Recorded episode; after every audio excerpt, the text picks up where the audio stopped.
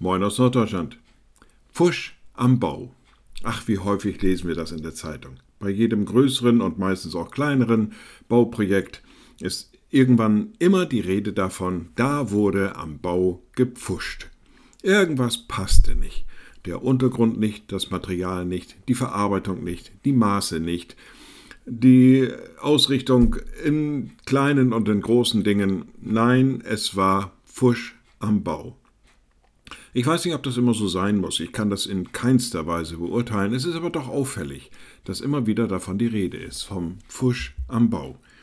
Und das beeinträchtigt natürlich auch die, na, ich sag's mal so ganz platt, die Lebensdauer von Bauwerken.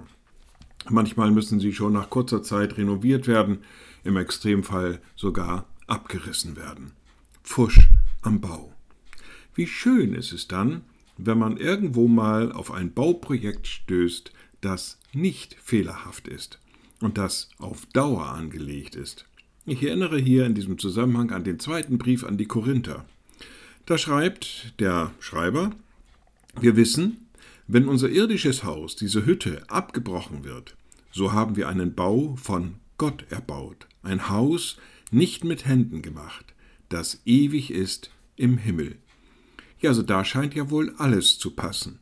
Der ausführende Bauherr, das Material und tatsächlich soll dieses Gebäude ewig stehen. Ich finde, das ist ein beruhigender Gedanke, dass es sowas noch gibt, ohne Fusch am Bau. Liebe Schwestern und Brüder, ich lade Sie ein zu einem kurzen Gebet und anschließend zu einem gemeinsamen Vater unser.